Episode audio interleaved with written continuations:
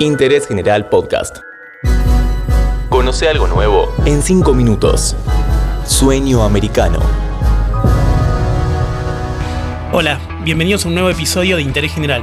En esta entrega vamos a analizar lo que podría suceder en la relación entre Estados Unidos y Cuba bajo la presidencia de Joe Biden. ¿Podrá el demócrata ensayar un nuevo deshielo en la relación bilateral como el que impulsó Barack Obama? ¿Cuáles son los límites y los cálculos electorales de esta iniciativa? ¿Venezuela pudiera ser un factor determinante? En febrero de este año, Anthony Blinken, secretario de Estado de Biden, dijo en una comunicación reservada con diplomáticos latinoamericanos que tenía entre sus planes retirar a Cuba de la lista negra de países que apoyan al terrorismo, uno de los últimos movimientos de Donald Trump antes de dejar la Casa Blanca. Pero pudiera no ser tan simple. La Florida es uno de los estados donde los demócratas quieren ganar las intermedias del 2022 y cualquier gesto amigable hacia la isla moviliza fuertemente a las bases republicanas en ese estado, donde el voto cubano-americano es determinante desde hace ya décadas.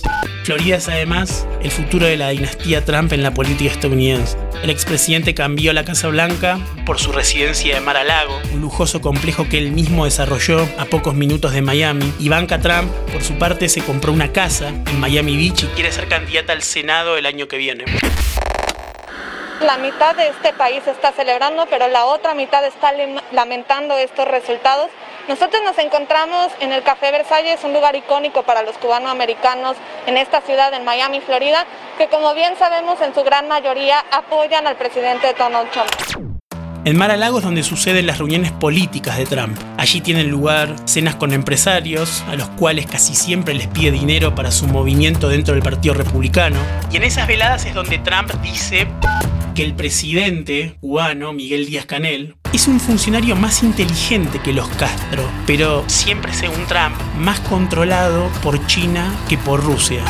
Si esto lo dice por información que escuchó durante su temporada en la Casa Blanca o simplemente es una de sus múltiples ocurrencias, es un misterio.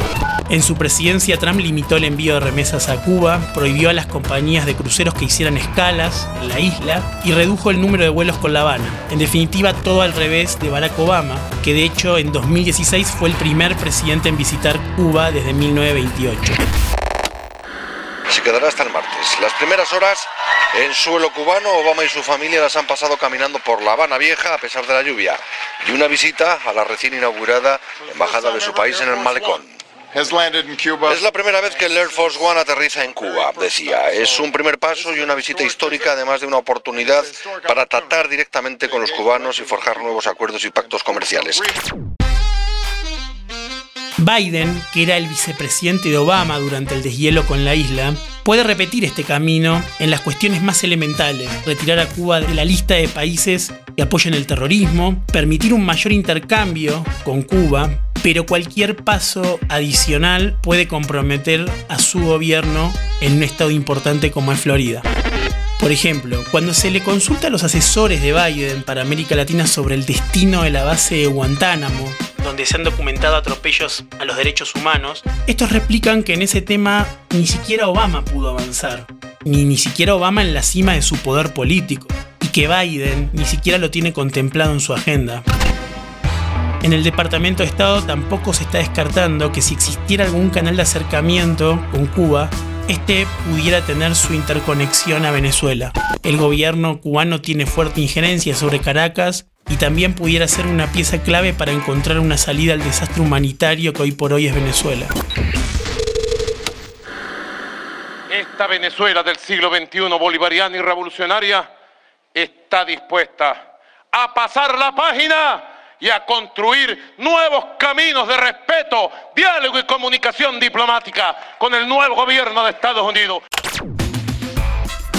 El límite de todos estos procesos siempre está en Trump. Su figura sigue muy vigente en el Partido Republicano. Lleva recaudado 100 millones de dólares para apoyar candidatos en el 2022. Y será el primero en señalar que si Biden se acerca a Cuba, está llevando a Estados Unidos a la liga de las autocracias y los dictadores. Su futuro político, que existe porque explota una fibra de la sociedad estadounidense, puede condicionar al presente demócrata en un asunto clave de América Latina. Interés General Podcast. Encontrarnos en Spotify, en Instagram y en interésgeneral.com.ar.